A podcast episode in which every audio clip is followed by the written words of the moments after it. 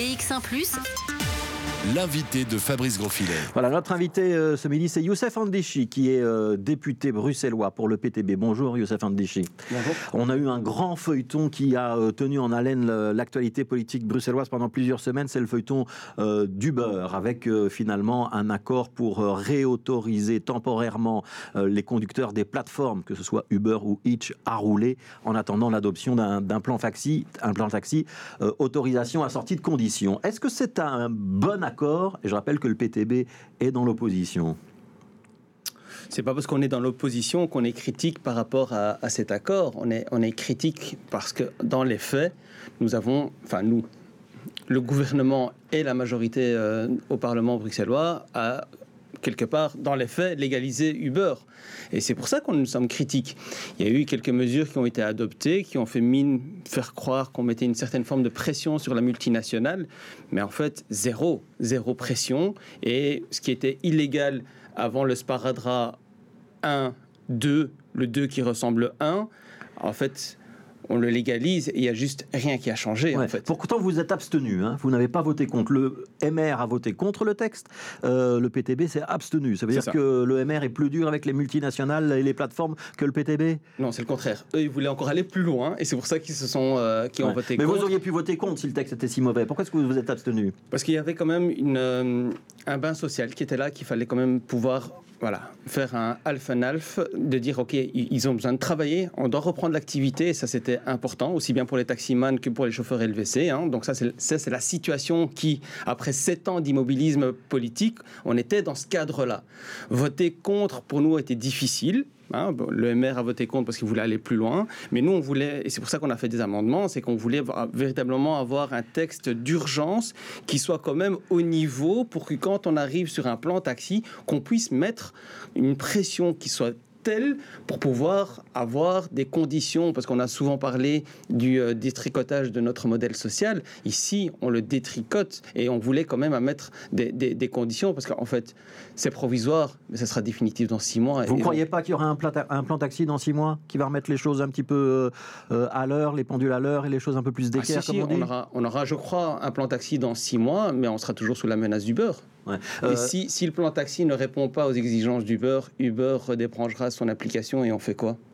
Il y a quand même un certain nombre de balises qui ont été mises. Hein. Le fait qu'on est obligé de, prester au moins une vingtaine d'heures euh, pour, euh, pour la plateforme, euh, le fait qu'on ne peut pas se comporter comme un taxi, on ne peut pas faire du maraudage, on ne peut pas.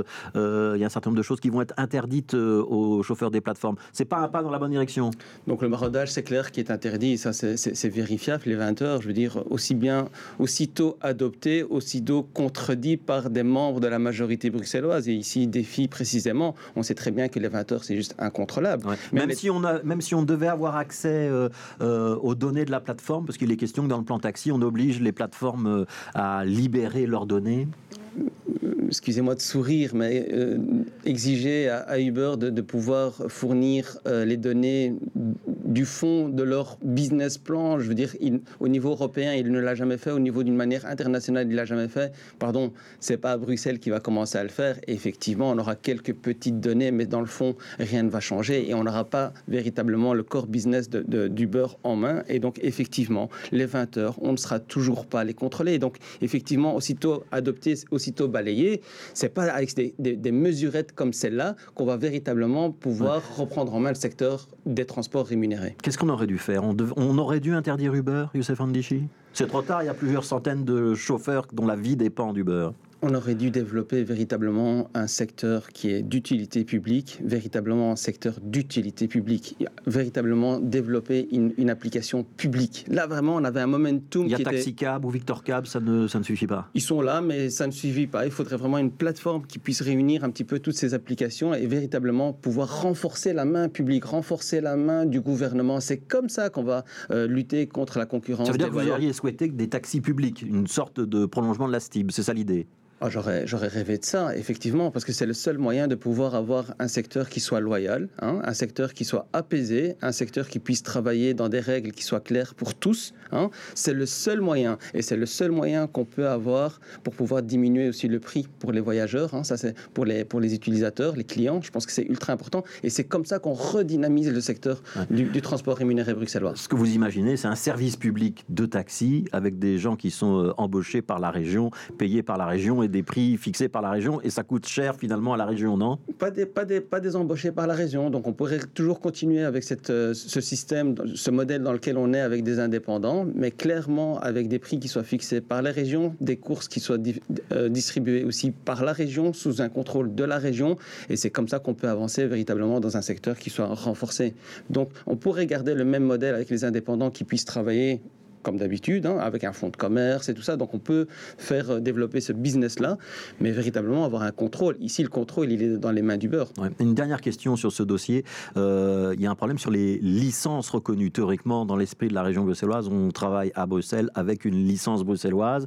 Euh, le patron de Taxiver a d'ailleurs annoncé dans un débat ici il y a deux jours qu'il envisageait de poursuivre Uber à nouveau parce qu'il y avait des chauffeurs qui ont des licences flamandes ou wallonnes qui travaillent de nouveau à Bruxelles. C'est logique ou c'est pas logique que ces chauffeurs-là puissent travailler à Bruxelles Écoutez, moi j'ai entendu dans le débat parlementaire que c'était ouvert à tous. Et cette majorité, le PS, Défi, Écolo, ont pris des mesures pour pouvoir harmoniser tout ça. Donc ici, j'entends qu'il y aura une lutte au niveau de la justice, de, de, vouloir relancer. Moi, je suis un politique. Moi, je prends des mesures politiques pour reprendre une situation qui soit qui, qui est d'urgence. Mais donc, un chauffeur bruxellois qui choisit une licence wallonne ou une licence flamande parce que c'est moins cher et que les contraintes pour les véhicules sont moins importantes, il a le droit de travailler à Bruxelles ou pas? Dans les faits, oui. Et dans votre souhait? Non. Alors, l'autre dossier, c'est le logement. On a eu l'annonce hier euh, d'un nouveau dispositif euh, sur les logements euh, inoccupés, avec un recensement des logements inoccupés. On parle de 16 000 à 27 000 logements concernés. Et Nawal Benamou annonce qu'il y aura des contrôles sur plus de 3, 000, enfin, 3 500 logements l'année prochaine. C'est un pas dans la bonne direction ou pas? Clairement. Clairement, c'est un pas dans la bonne direction pour répondre à l'urgence du logement à Bruxelles. Donc là, vous allez soutenir Nawal Benamou et le Parti Socialiste? Mais quand ça va dans le bon sens, on soutient toujours. Quand on répond à l'urgence de, la population, on va soutenir, évidemment. Mais j'ai entendu aussi votre, euh, sur votre plateau, Nawal Benamou dire je l'espère. Là maintenant, ils sont, le gouvernement est réuni. Elle espère pour la contrainte, euh, pour la prise en gestion des logements qui seraient inoccupés. Quand j'entends dans le chef d'un responsable politique espérer, moi ça m'inquiète. Donc je veux voir dans les faits. Hein. donc là, le gouvernement est, euh, est, réuni, donc ça passe en deuxième lecture, hein. donc ça va dans le bon sens. Donc on voit que le chemin avance, le, texte va arriver au Parlement. On pourra encore en débattre en commission, l'amender et, et, soutenir ce qu'il faut soutenir. Mais effectivement, je, je, je soutiens que ça va dans le bon sens et on va peut-être si ça va dans ce schéma-là de ce qu'on a déjà entendu dans la presse. Je pense qu'il est clair que le PTB va soutenir euh, la, secrétaire d'État. Voilà, et ça c'est à noter parce que c'est pas tous les jours que vous soutenez euh, une initiative du gouvernement ou du Parti socialiste. Mais comme je vous l'ai dit, hein, quand ça va dans le bon sens, quand ça répond à l'urgence des gens, on le soutient. Mais maintenant, on va pouvoir la soutenir si concrètement il y a des mesures qui arrivent pour pouvoir répondre. Ça c'est ultra, important. L'associatif, ça fait des années, enfin moi ça fait 7 ans que je suis au Parlement, ça fait des années que j'entends l'associatif dire qu'il y a plus ou moins 30, logements, 30 000 logements qui sont inoccupés. Ici, il y a un cadastre. Nawal Benamou a fait un travail pour pouvoir impulser des chercheurs qui, qui mettent un chiffre. On n'est pas loin, donc on voit que l'associatif est quand même une expertise importante dans le secteur. Et effectivement, si et seulement si il y a des mesures concrètes, on va pouvoir la, soutenir et elle pourra, pourra, compter sur notre soutien. Merci beaucoup, Youssef Andichi, donc député euh, bruxellois pour le groupe PTB.